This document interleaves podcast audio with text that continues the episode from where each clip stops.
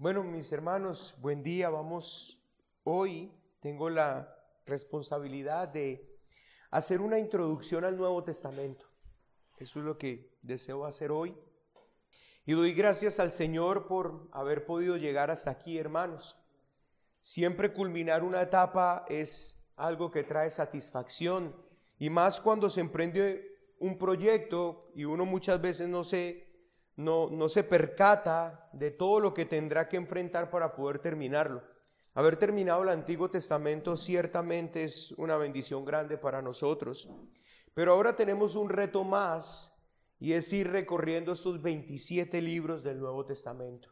Quisiera por tanto hacer hoy una breve introducción, de hecho, hay una materia en teología que se llama así, Introducción al Nuevo Testamento, y prácticamente que se puede llevar uno toda una semana para hacer una buena introducción al Nuevo Testamento. Así que lo que yo voy a hacer es una breve introducción al Nuevo Testamento que nos sirva simplemente como un piso o como un fundamento para todo lo que vamos a ver en estos domingos y cuando entremos no veamos cada cosa también desconectada, sino que lo veamos como un todo, como cuando vimos el Antiguo Testamento.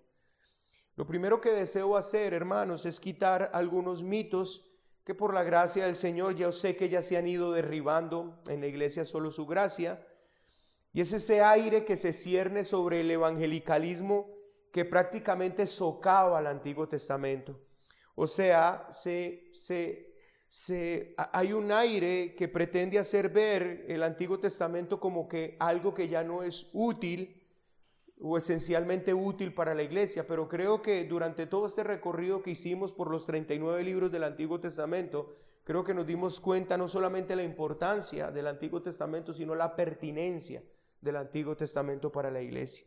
De hecho, muchas veces hay un aire de molestia cuando se refiere al Dios del Antiguo Testamento en comparación con el Dios del Nuevo Testamento como si fueran dioses diferentes la antigua herejía de Marción, y, recuerden que Marción fue ese hombre de el siglo más o menos segundo que redactó un canon de la Biblia o que compiló un canon de la Biblia, quitando toda referencia del Dios del Antiguo Testamento, porque él veía que el Dios del Antiguo Testamento no era igual al Dios del Nuevo Testamento.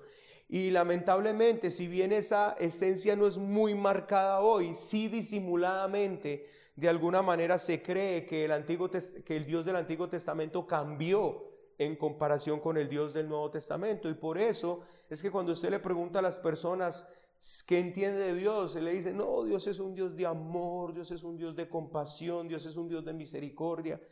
Y si notan, es como si ese Dios del Antiguo Testamento definitivamente hubiera cambiado y ya no existiera más. Pero este pensamiento claramente, hermanos, es un desconocimiento bíblico y un entendimiento muy errado del Dios que se revela en las páginas de la Escritura. Lo otro que quisiera que desmintiéramos es ese pensamiento de que si bien el Antiguo Testamento es importante, nos podemos guiar completamente solo por el Nuevo Testamento. En últimas, entonces ahora que tenemos el Nuevo Testamento, no es tan necesario mirar el Antiguo Testamento. Digamos que eh, tuvo un marco importante, que fue importante en su momento, pero que ahora que nosotros tenemos el Nuevo Testamento, realmente el Antiguo Testamento es, es, más importante el Nuevo Testamento para la iglesia. La iglesia debe mirar el Nuevo Testamento, pero eso también es un error tremendo, hermanos. Comenzando de que usted no puede comenzar a leer el Nuevo Testamento sin que tenga sentido a menos que el Antiguo Testamento esté allí. O sea, no, se puede. Mire que usted empieza, ¿cuál es el primer libro de la Biblia? Mateo, y empieza con el Antiguo Testamento, empieza con una genealogía del Antiguo Testamento. Así no, no te puedes acercar al Nuevo Testamento sin necesariamente tener el Antiguo Testamento. Y este problema, hermanos, de muchos evangélicos hoy, precisamente, que no saben a qué es lo que Cristo vino y no saben porque Cristo vino a salvar. ¿Por qué? Porque entraron a leer el Nuevo Testamento. Yo no sé si usted recuerda que cuando, cuando una persona llegaba a una comunidad cristiana o a una iglesia cristiana, inmediatamente se le decía que comenzara a leer el Evangelio de Juan. Y empezaban a leer el Evangelio de Juan, pero, y, entonces, y, y, note una cosa, que Juan tiene un propósito al escribir el libro de Juan para que la gente crea que Jesús es el Cristo. Pero tiene que entender entonces todo lo que significa el Cristo y a qué venía el Cristo. Y entonces por eso es que muchas personas están dentro del evangelicalismo moderno sin saber a qué vino Cristo y, de qué lo salvó Cristo, porque no tienen absolutamente para nada un contexto del Antiguo Testamento. Pero el libro de Juan, hermanos, comienza precisamente citando las palabras de Génesis, mostrando la razón de por qué la luz vino y habitó entre nosotros. Entonces, querida iglesia, no quiero que caigamos en ese error de inclinarnos por el Nuevo Testamento en detrimento del Antiguo Testamento, porque prácticamente el Nuevo Testamento carece de sentido sin el Antiguo. Es como una historia incompleta, es como si usted empezara a leer una historia y decir, algo me falta, no entiendo por qué esto está acá. No, entiendo la razón de esto acá. Por ejemplo, usted lee el libro de Hebreos sin el Antiguo Testamento y el libro de Hebreos sin el Antiguo Testamento pierde absolutamente todo su contexto porque el libro de Hebreos está mostrando por qué el nuevo pacto es un mejor pacto que el antiguo pacto. Y, y, ya empieza usted a notar entonces la importancia del Antiguo Testamento a la luz de enfrentarnos al Nuevo Testamento. De hecho, hermanos, hay una cosa característica en el Nuevo Testamento, que cuando usted mira los autores que escribieron el Nuevo Testamento, ellos no contaban con el Nuevo Testamento. Así que toda la, toda la, todo el argumento que ellos tenían a favor de Cristo no nace del Nuevo Testamento, sino del Antiguo Testamento. Por eso es que dice eh, en Hechos de los Apóstoles, decía, y Pablo, usando la ley o usando los profetas, demostraba que Jesús era el Cristo. ¿Cómo? Usando las escrituras. ¿Cuáles escrituras? Bueno, las escrituras del Antiguo Testamento. Así, hermanos, pero por otro lado, usted y yo debemos dar gracias al Señor porque el Nuevo Testamento trae una luz importante sobre el Antiguo Testamento. Y eso también es importante, hermanos, porque también en este mundo académico en el que nosotros nos encontramos, también es, he visto como que prácticamente, bueno, el Nuevo Testamento ya no es tan importante como el Antiguo Testamento, el Antiguo Testamento es más importante. Bueno, hermanos, yo creo que no podemos hablar realmente de importancia cuando vamos a, la escritura, de cuál es más importante que cuál. ¿Por qué? Porque si bien, por ejemplo, el Nuevo Testamento carece de sentido sin el Antiguo Testamento, el Antiguo Testamento tiene mucha oscuridad sin el Nuevo Testamento. Eh, eh, eh, entonces podemos notar, hermanos, los dos cómo se, se, combinan de una forma tan impresionante. Hermanos, el Nuevo Testamento trae una luz importantísima sobre el Antiguo Testamento, de tal manera que hay muchos errores de interpretación hoy en las escrituras precisamente porque se ignora que el Nuevo Testamento es una hermenéutica del Antiguo Testamento. Y permítame, yo le explico qué estoy diciendo allí. O sea, hay muchas cosas del Antiguo Testamento que solamente se pueden y por tanto se deben interpretar a la luz de lo que el Nuevo Testamento revela. Y por eso es que hay un, problema tremendo. Mira, si usted se queda solo con el Antiguo Testamento, las promesas de Dios fallaron. ¿Sí ven?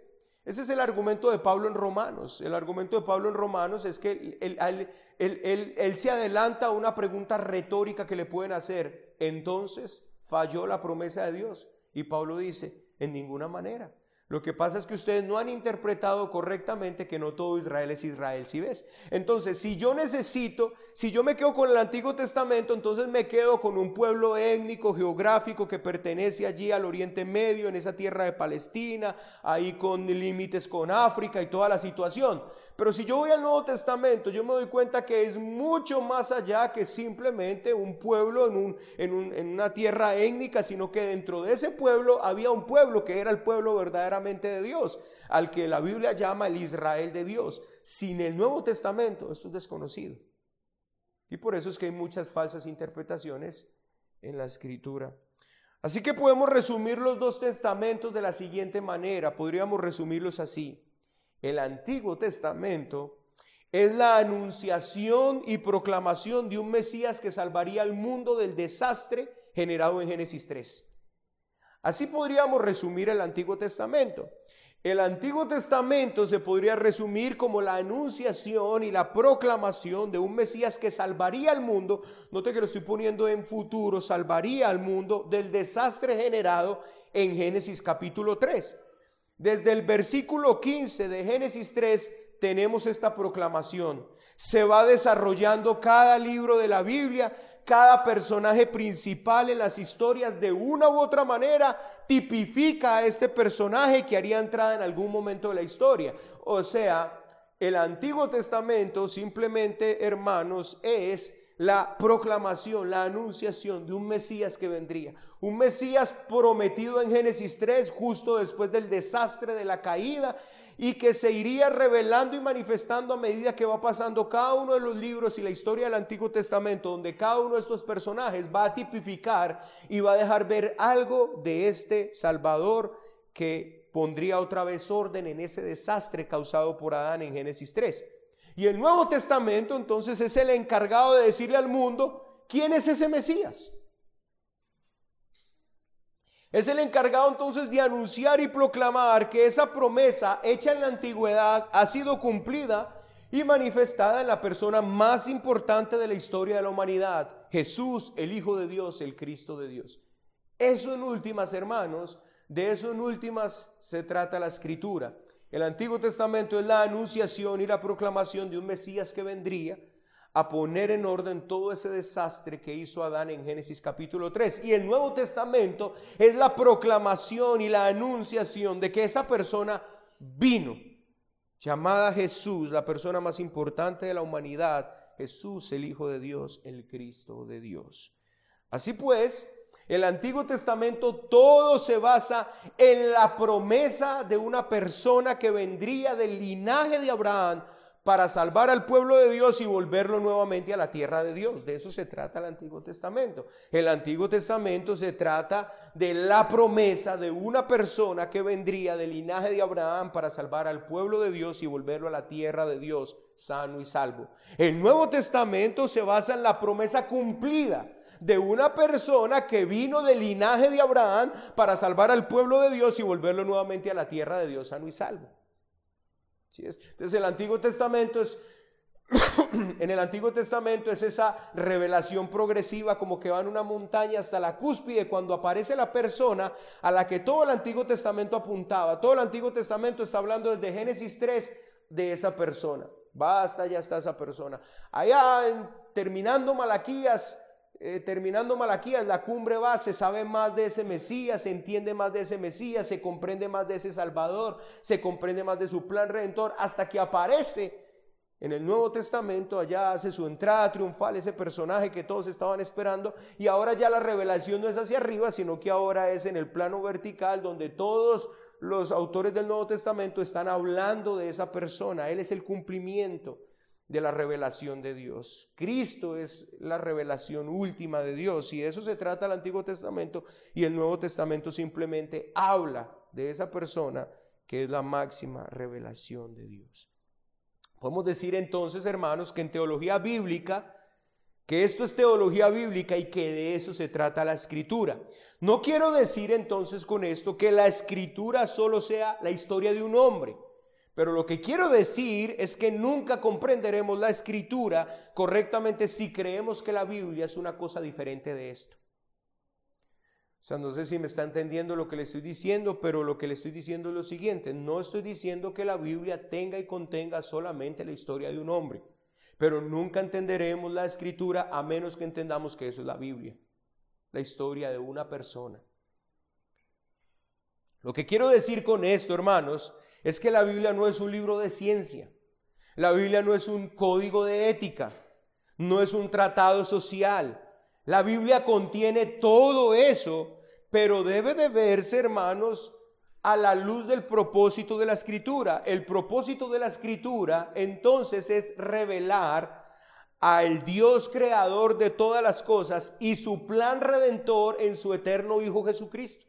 De eso se trata la escritura. ¿Contiene código de ética? Sí. ¿Contiene ciencia? Sí. ¿Contiene, contiene tratados sociales? Sí. Contiene todo eso, hermanos. Pero no es el propósito esencial. Simplemente eso hace parte del conjunto total de la escritura. Pero la Biblia como tal no es un código de ética. O sea, si tú vas a mirar la Biblia solamente para saber cómo comportarte, ya perdiste el año. La Biblia no es la urbanidad de Carreño. donde muchos fueron a mirarla simplemente para saber cómo comportarse en este mundo, qué urbanidad tener o qué modales tener. Hermanos, la Biblia no es simplemente un libro donde yo voy para saber cómo me comporto, qué puedo hacer y qué no puedo hacer. La Biblia no es eso. La Biblia contiene mandamientos éticos, sí, claro que sí. La Biblia le enseña a los hijos de Dios cómo vivir, sí, pero por eso han fracasado muchos por hacer de la escritura, hermanos, un libro simplemente de ética o de buen comportamiento, un manual de buen comportamiento. De hecho, yo no sé, hermanos, si a ustedes muchas veces les... Eh, de las iglesias donde ustedes vinieran, pero la iglesia donde yo vengo muchas veces escuché esto. Usted tiene un, usted compra un televisor y le entregan un manual. La Biblia es un manual de comportamiento, ¿sí ves? Usted le venden un televisor y allí viene un manualcito para usted saber cómo manejarlo y todo eso. Bueno, la Biblia es el libro que te dice tú cómo tienes que manejarte, pero la Biblia no es eso, hermanos. La Biblia no es un manual de instrucción para usted saber cómo manejarte. Y cuando tú lo ves de esa manera, estás perdiendo prácticamente todo el sentido de la escritura. La escritura es el libro de la revelación de Dios, donde Dios se está revelando a sí mismo, autorrevelándose, y su plan redentor en la persona eterna de Jesucristo. Y cada parte de ella no podemos desligarla de esto porque hacemos de la Biblia algo que no es. Por ejemplo, la ley de Dios dada en el Antiguo Testamento está conectada directamente con esto. Dios les mostró su ley para que ellos pudieran ver lo pecadores que ellos eran, para que pudieran entender por qué necesitaban un Mesías. ¿Sí ven? La ley de Dios no fue escrita para que, mire, así es que usted se debe comportar, compórtese así, haga así. Este es un manual de instrucción. No, hermanos, la ley fue puesta para Dios revelar su carácter santo, mostrar a las personas su extremada pecaminosidad y note que eso no lo revela Pablo en el Nuevo Testamento, nos da luz de eso. Pablo dice que la ley vino para mostrar lo malo que era el pecado y a las personas poderse dar cuenta de lo malo que era el pecado, se dieran cuenta de que ellos no podían y que necesitaban un Mesías. Hmm?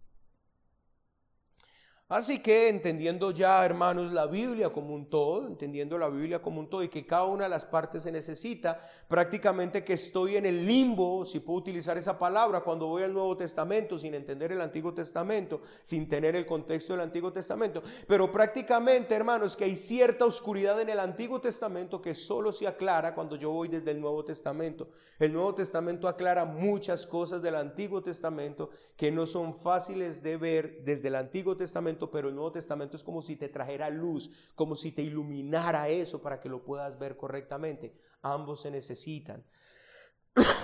Así que dediquemos un poco de tiempo al Nuevo Testamento.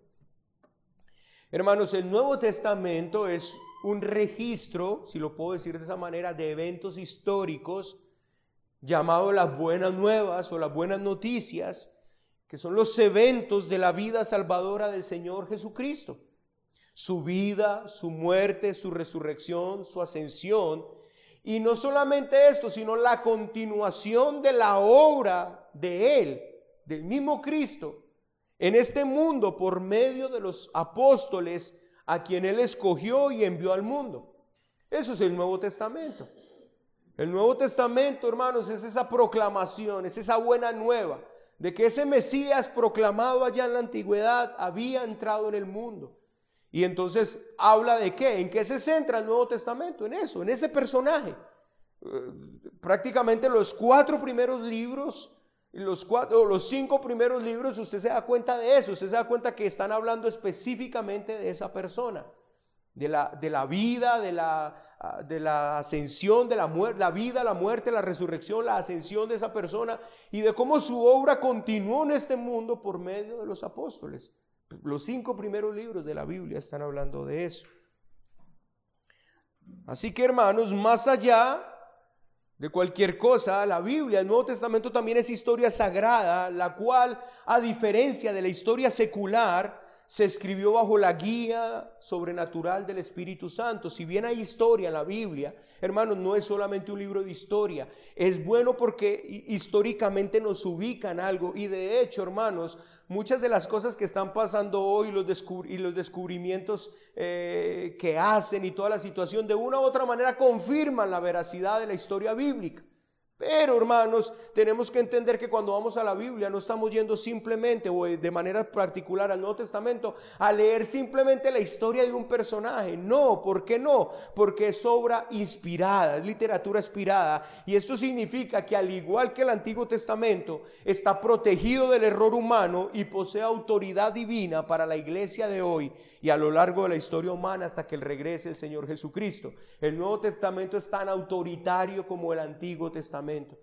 Y el Antiguo Testamento es tan autoritario como el Nuevo Testamento. Y esto por una simple razón, porque tiene un mismo autor detrás de ella, que es el Espíritu Santo.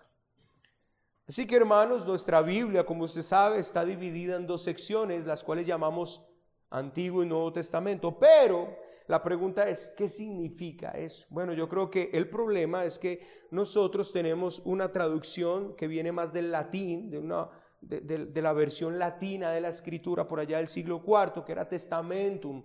Pero realmente, hermanos, la palabra que debería de verse para nuestro texto no es antiguo y nuevo testamento, sino antiguo pacto y nuevo pacto. No debería llamarse antiguo. Bueno, ya, ya lo tenemos así, por lo menos ya sabemos a qué se hace, a qué hace referencia pero se refiere, hermanos, realmente, ¿qué es el nuevo pacto? ¿Qué es el nuevo testamento? Bueno, es un nuevo arreglo hecho, hecho entre partes, ¿cierto? Eh, a las que pueden entrar dos personas. Recuerden que el Antiguo Testamento era precisamente eso, un pacto. ¿Qué era un pacto? Bueno, un acuerdo al que entran dos personas, pero de la misma manera como el Antiguo Pacto tenía condiciones dadas exclusivas por Dios, el nuevo pacto también tiene condiciones específicas dadas por Dios.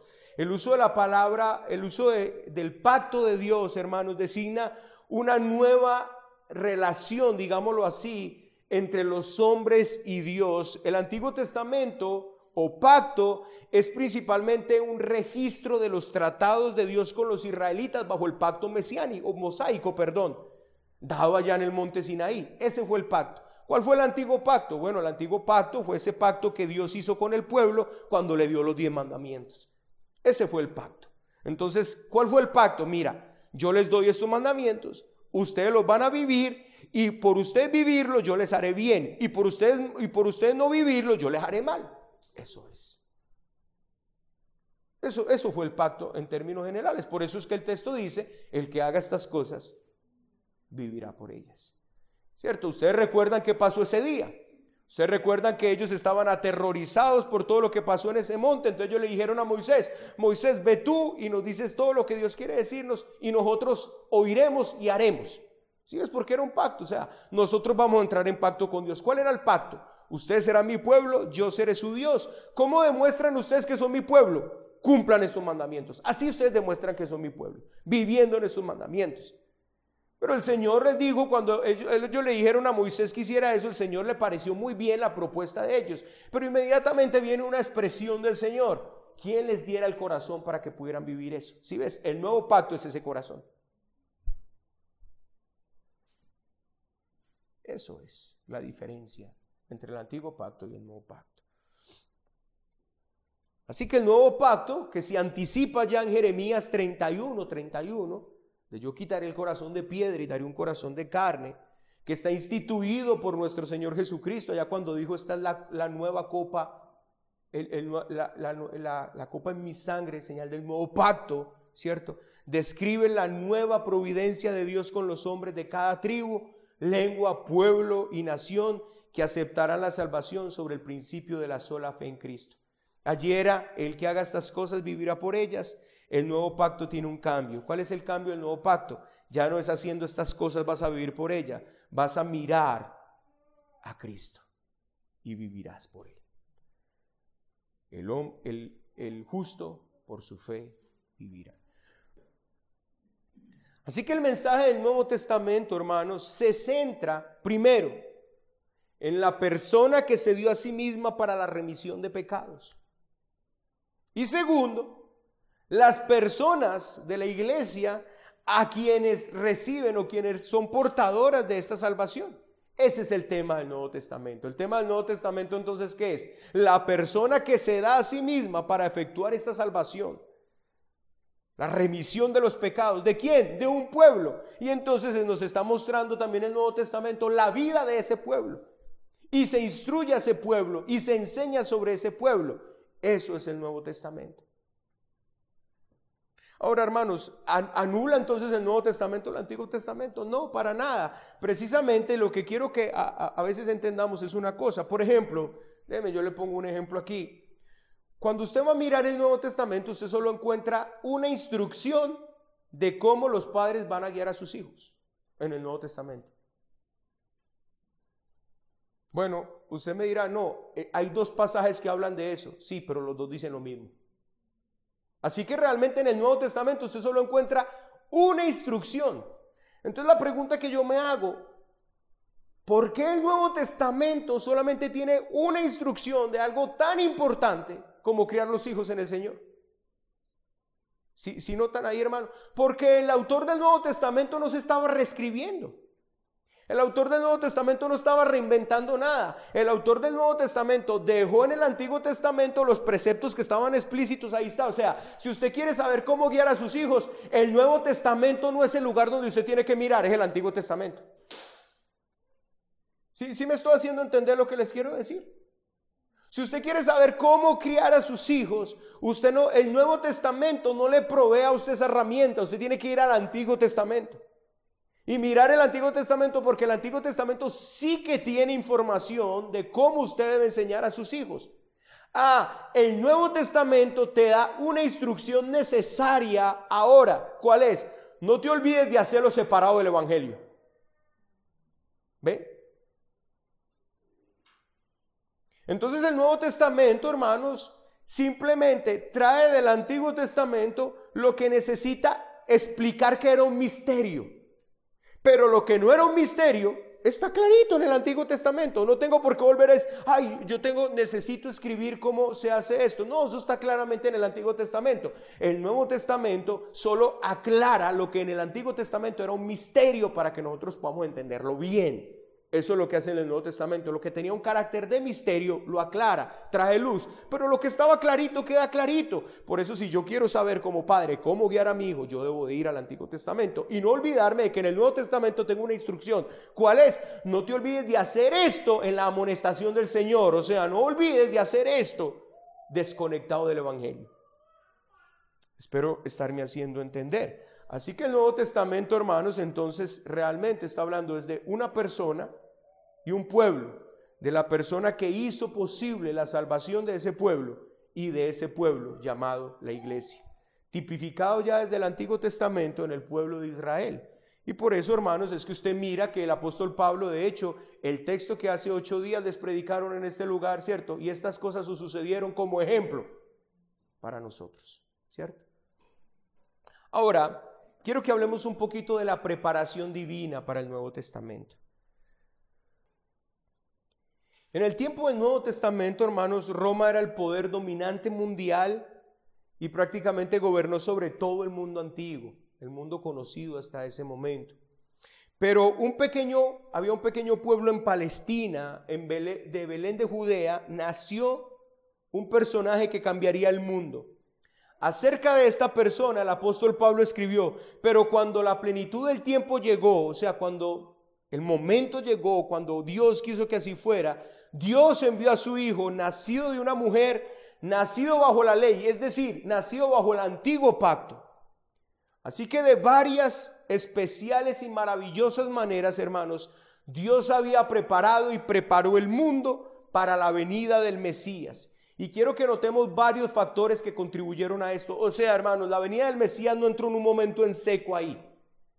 Y esto es importante que nosotros lo sepamos por qué. Porque de la misma manera como el Señor preparó todas las cosas para el primer advenimiento del Mesías, está preparando y preparará todas las cosas para el segundo advenimiento del Mesías. Eso no va a entrar así en seco, hermanos. Dios está preparando todas las cosas. Y está preparando todas las cosas no porque Él esté moviendo fichas aquí, aquí, no. Él ya preparó todas las cosas desde antemano, desde antes de la fundación del mundo, sus propósitos eternos. Ahora, ¿cómo preparó Dios o, cómo, o cómo, vemos la preparación del terreno para la venida de nuestro Señor Jesucristo? Bueno, primero la nación judía, a través de la nación judía. Hermanos, la preparación para la venida de Cristo es la historia del Antiguo Testamento. El Antiguo Testamento es Dios preparando el terreno para el Mesías. Eso es el Antiguo Testamento. Los judíos fueron escogidos por Dios de entre todas las naciones de la tierra para ser una posesión valiosa como un reino de sacerdotes, de reyes, para ser una nación santa. Y ellos, hermanos, serían los guardadores de la palabra de Dios. Eso es lo que Pablo dice precisamente en Romanos capítulo 3. ¿Sirve de algo ser judío? Claro que sí, sirve de mucho ser judío. Y específicamente porque ellos se les concedió la palabra de Dios. Por consiguiente, hermanos, el Antiguo Testamento, como ya hemos visto acá y como se ha predicado libro a libro, está lleno, lleno de Cristo y el anticipo de su venida como un sufriente glorificado Salvador. Además, hermanos, no solamente esto, sino que eran muchas profecías en el Antiguo Testamento y muy precisas, dando incluso detalles del linaje, el lugar del nacimiento, las condiciones alrededor del tiempo, su vida, su muerte e incluso su resurrección. Todo esto anunciaba el Antiguo Testamento. O sea, nota hermanos que el Antiguo Testamento de una u otra manera lo que hacía en cada momento era preparar, preparar el camino, dejar todo listo para la entrada del Mesías. En otras palabras, el Antiguo Testamento se previó y Dios se previó por medio de la historia del Antiguo Testamento para que cuando llegara el Mesías la gente lo reconociera con mucha facilidad. Lastimosamente, hermano, la dureza del corazón. O sea, eso no fue la llegada del Mesías, hermano, no debe haber sido un misterio para nadie, porque todo el Antiguo Testamento lo anunciaba tan clarito. Ese era el argumento de Jesús. Eh, permítame utilizar esta expresión que yo sé que se equivoca, pero para que usted me entienda, esa fue la pelea de Jesús con los judíos. ¿Cuál fue la pelea de él? ¿Por qué es que no pueden entender que yo soy el Mesías prometido si está tan claro? Por eso él les dice, si creyesen a Moisés, me creerían a mí porque de mí habló él. Ustedes no creen ni a Moisés. Si ustedes fueran hijos de Abraham, me entenderían que soy yo porque Abraham me vio y se gozó. Ese es el problema. O sea, hermano, eso no era, eso, no estaba nivelado ni tapado, eso era tan clarito, se sabía dónde iban a ser. De hecho, cuando los reyes magos vienen y le preguntan, ¿dónde ha de nacer el Mesías? Todos vienen y le dicen, ha de nacer allá en Belén de Judea, porque dice tú, y sacan la, sacan la profecía de Miqueas capítulo 5. Ahí estaba, hermanos, pero pueden ver entonces la dureza de su corazón. No fue Miqueas, ¿no? Sí, Miqueas 5. Entonces, hermanos, notemos que todo el Antiguo Testamento era esa preparación. El, pueblo judío no era sino la preparación para el advenimiento del Mesías. Era claro, por eso, por eso hermanos, cuando usted arranca el, el Nuevo Testamento, empieza con una genealogía, demostrando que él era el Mesías prometido demostrando que era el linaje de Abraham, demostrando que era el hijo de David. Y después Lucas hace exactamente lo mismo, por cualquiera de los dos lados se daba que él era el Mesías. No estaba velado, estaba abierto a cada quien. Israel, hermanos, fue desobediente y por eso fue llevado a la cautividad. Pero, hermanos, ni en la cautividad, aún también la cautividad en Babilonia y todo lo que sucedió y el posexilio y todo esto, lo único era, hermanos, que el Señor estaba preparando precisamente el camino para la venida del Mesías. Y aunque 400 años habían pasado desde la redacción del último libro del Antiguo Testamento, y aunque el clima religioso que había en el tiempo de Jesús era farisaico y era hipócrita, hermanos, sí había un espíritu de expectación sobre la venida del Mesías, precisamente porque el libro de Malaquías termina con eso. He aquí, estoy por enviar al profeta Elías, ¿cierto? Ellos, el, el, último libro donde ellos escuchan tiene esa expectación de que el Mesías viene, el Mesías viene. Pero no solamente esto, hermanos, imagínense ¿Cuál era la expectativa de que el Mesías vendría en este tiempo? Que recuerden, hermanos, que había un hombre que día a día iba al templo simplemente porque el Señor le dijo, este es el tiempo en la venida del Mesías. ¿Ustedes creen que ese hombre no le proclamó a nadie eso? Que hacía día a día ahí en el templo cuando Simeón vio al niño y lo levantó y dijo, ahora puedes despedir a este siervo tuyo en paz porque han visto mis ojos la salvación de este pueblo. Note que él estaba ahí en el templo esperando día a día el cumplimiento del advenimiento del Mesías. Había una, había una expectativa de que el Mesías venía. Segundo, la primera es la preparación a través de la nación judía. Segundo, el idioma griego. es significativo, hermanos, que cuando Cristo vino, Él enviaría a sus discípulos a proclamar el Evangelio por todo lugar. ¿Cierto? Y había para ese entonces, gloriosamente y preparado por Dios, lo que un historiador llamó un lenguaje mundial. Y ese era el griego, hermanos. Este fue el resultado de un hombre llamado, como ustedes ya saben, Alejandro Magno o Alejandro el Grande, el hijo del rey Filipo de Macedonia, que más de 300 o antes o 300 años antes del nacimiento de Cristo arrasó el mundo antiguo conquistando nación tras nación y su deseo era un mundo y un idioma. Y, es, es particular esto. ¿Por qué Alejandro Magno tenía ese deseo en su corazón? Es impresionante. Mira, los romanos llegaban y arrasaban, pero a los romanos no les importaba sino la plata. Pero los griegos no. Los griegos cuando entraban, los griegos eran muy parecidos a los musulmanes. ¿Qué, hacían los musul ¿Qué hacen los musulmanes? Los musulmanes cuando entran y conquistan un terreno, prácticamente que ese terreno todo se convierte a ellos. Eso hacía Alejandro Magno. Alejandro Magno iba conquistando todo el mundo conocido y hacía que su idioma se impusiera sobre esa cultura y no solamente su idioma, sino su cultura helénica. Por eso, hermanos, es que cuando en el tiempo en el tiempo de nuestro Señor Jesucristo, de los apóstoles, la cultura reinante era la cultura greco-romana. Precisamente por eso, porque era como si ellos tomaran a una nación y la cogieran y la adiestraran, les enseñaban su idioma, les enseñaban su cultura e imponían su cultura. Ese era el sueño de Alejandro Magno. El sueño de Alejandro Magno no era simplemente conquistar tierras, sino conquistar culturas. Y una de las cosas como lo hizo fue a través del idioma. Como consecuencia entonces de las victorias de este hombre, estableció el idioma griego como la lengua común y la cultura griega como el modelo de pensamiento y vida. O sea, para este entonces, hermano, la cultura helénica era lo, que estaba arriba, el, pensamiento filosófico. Eso es lo que el apóstol Pablo combate precisamente en Colosenses capítulo 2. Y si nosotros no entendemos todo eso, muchas veces nos perdemos precisamente porque Pablo está hablando de esto, huecas y van a filosofía. Recuerden que ya los filósofos presocráticos, socráticos, ya habían pasado por la historia de la humanidad antes de venir Cristo. Sócrates, Platón, Aristóteles, todos esos ya habían pasado. Y todos los de estos antes, Anaxímenes, Anaximandro y todos los andros que usted pueda encontrar ya habían establecido filosofías, era el pensamiento de vida. Por no, no, no, hermanos, por en balde empieza Juan su evangelio precisamente acuñando la palabra logos. En el principio él era el verbo y utilizó esa palabra precisamente para llamar la atención del pueblo al que él iba a dirigir su palabra en busca precisamente de ese apeirono, de ese logos, el principio y fin vital de todas las cosas. Así que hermanos,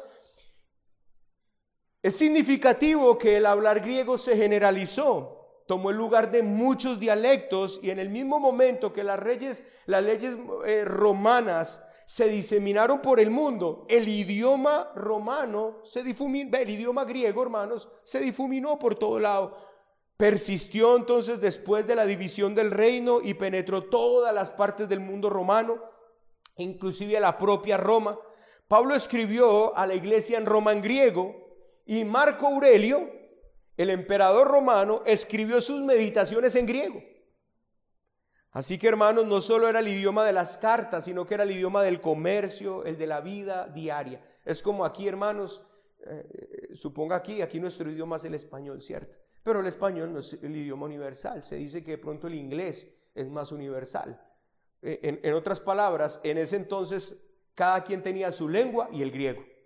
Es como hoy que muchos tienen su lengua y el inglés. No sé si me estoy haciendo entender. Bueno, es como aquí que tenemos el español y el paisa.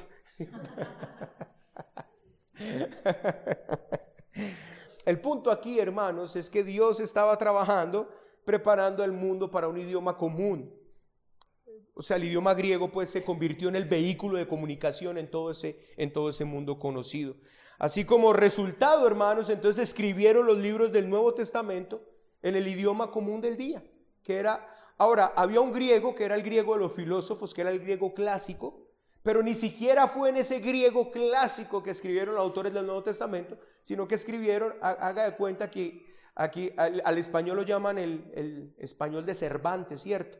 Y cuando usted quiere un idioma, cuando usted quiere el idioma refinado de pronto, entonces usted debe mirar ciertas partes donde hablan ese castellano más refinado y de pronto usted va a la RAE, al, diccionario de la Real Academia y busca frases y todo. Entonces la frase que no está allí verdaderamente no existe en el español, pero nosotros nos inventamos las frases del español común, ¿cierto que sí? Eso era el griego koiné que era el griego común, el griego del pueblo, el que hablaba todo el mundo cualquiera ahí, como, como cuando aquí hablamos así español y que salimos con frases que ni siquiera están dentro de la Real Academia, pero nos entendemos, lo hablamos, eso era el griego koiné. En ese idioma fue escrito el Nuevo Testamento. No en griego clásico, sino en griego koiné. No se escribió en hebreo, no se escribió en arameo. Y, esto ya nos muestra una cosa, hermanos, que debería, si, entendemos un poco los propósitos de Dios, ya inmediatamente nos muestra claramente esto, que Dios siempre tuvo la intención de la expansión del Evangelio para todo el mundo. Si hubiese querido que eso quedara todavía en el pueblo de Israel, lo escribe en hebreo. Y solamente quienes hubieran entendido ellos. Los que hablaban hebreo, los que hablaban arameo. Pero el hecho de que los autores del Nuevo Testamento, inspirados por el Espíritu Santo, lo hayan escrito en griego, ya nos muestra, hermano, el deseo de Dios que todo ese mundo conocido, conquistado por Alejandro Magno y ampliado en el Imperio Romano, en esa, en ese, en esa cultura grecorromana que había, a todo el mundo le llegara el Evangelio. Pero no solamente esto, sino, hermanos, la preparación que hubo a través del imperio romano. Y esto sí que es importante. Y usted se va a dar cuenta. Entonces ya hemos visto, bueno, la preparación, digamos, eh, de, todo el ambiente para que supieran quién era el Mesías. Lo otro, el idioma griego para que el mensaje de ese Mesías se expandiera por todo lugar conocido rápidamente. Y eso, fue, eso fue lo que pasó, hermanos. Pero no solamente eso, sino que el imperio romano hizo su aporte también en esto. ¿En qué? Hermanos, que nadie como el imperio romano para haber hecho carreteras en ese tiempo. Las carreteras que hizo el imperio romano eran una cosa impresionante. Roma gobernaba el mundo, hermanos, y Palestina estaba bajo la ley romana y sobre todo, Roma era insistente en la ley y el orden. Aunque los romanos, hermanos, eran devastadores, asesinos con sus enemigos, Roma realmente controlaba la ley y el orden. La guerra civil más larga, más sangrienta en la historia de Roma había acabado finalmente con el reinado de Augusto César. Él, fue el primer emperador romano. Como resultado, habían llegado al fin más de 100 años de guerra civil. Pero escuche esto, y Roma había extendido sus límites intensamente. Además, los romanos construyeron un sistema de caminos que con la protección dada por su ejército que los patrullaba a menudo, contribuyó en gran medida a facilitar y dar seguridad a los viajeros que podían movilizarse de un lado del imperio al otro. Más o menos piense esto. Recuerden que hubo un momento, hermano, que por estas tierras no se podía transitar. Yo lo voy a poner de esta manera. Que ir a cualquier lado te secuestraban. Bueno, si usted quiere saber más o menos de qué significa esto, usted puede leer los salmos graduales. Creo que empiezan en el Salmo 120, si no estoy mal, ¿sí? Después del Salmo 119 empiezan los cánticos o los salmos graduales. Si usted no sabe esto, déjeme yo le doy un poquito de información. El cántico gradual era el cántico que lo hacían los peregrinos gradualmente. ¿Y qué era el cántico de los peregrinos gradualmente? Bueno, recuérdese por qué estamos hablando de peregrinos. Porque recuérdese que los judíos tenían que ir a Jerusalén a adorar. Bueno, recuerde la historia de nuestro Señor Jesucristo, cuando se perdió entre la multitud por allá, cuando tenía 12 años. ¿Por qué pasaba eso? Bueno, porque donde los, donde los habitantes vivían, piensen en Pentecostés, mejor dicho. Recuerden que en Pentecostés había una cantidad de gente allá que venía de allí, de allí, de allí, de allí. ¿Por qué iban allá? Porque recuerden que Jerusalén era el centro de adoración. Entonces ellos se movilizaban en peregrinajes por el desierto.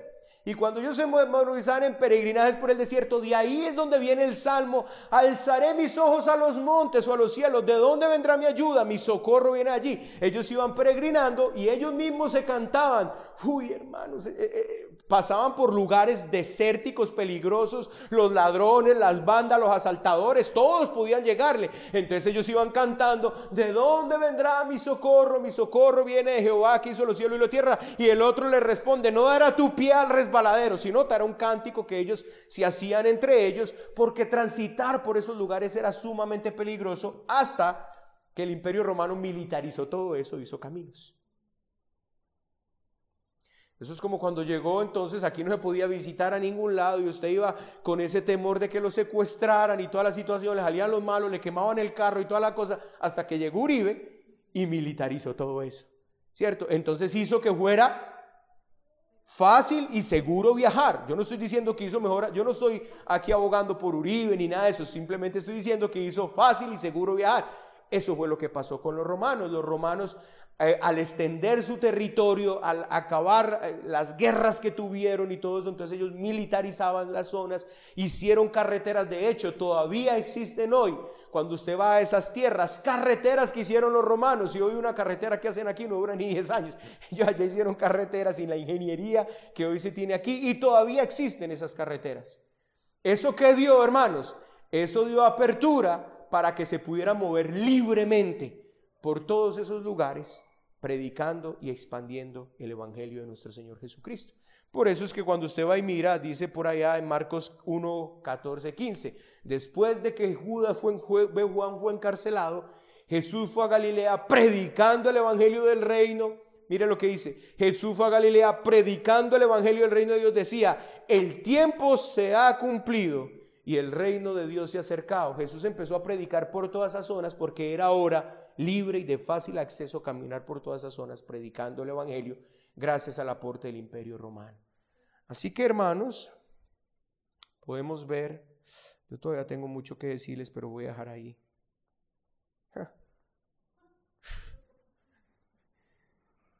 No creí que me fuera a tomar tanto.